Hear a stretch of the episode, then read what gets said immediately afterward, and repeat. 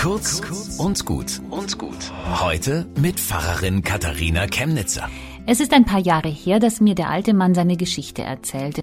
Von früher, da war er ein Schulbub. Es ist Nacht, ein kleiner Bauernhof im Mittelfränkischen, Lärm draußen. Er springt ans Fenster, zwei Laster rasen durch die Dorfstraße, bremsen. Männer springen heraus, er erkennt sie. Der Laster gehört zwei Betrieben aus dem Nachbardorf und die jungen Männer sind auch von dort. Jetzt brechen sie die Tür auf im Haus gegenüber, da wohnt sein Freund. Ich erspare uns die Details, die der Mann mir erzählt, nur so viel, die Wohnung wird verwüstet und die Familie des Freundes verschleppt. Irgendwann ist der Spuk vorbei und am nächsten Tag geht er ohne seinen Freund in die Schule über Scherben und zerschlagenes Holz.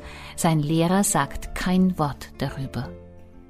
Der alte Mann sitzt im Altersheim und weint. Das war alles abgesprochen, sagt er. Es war kein Schläger aus dem eigenen Dorf, die haben das rundum gemacht, immer im Nachbardorf, und keinen haben sie je bestraft.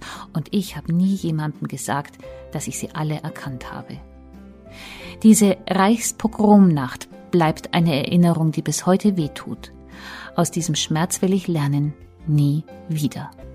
Bis zum nächsten Mal.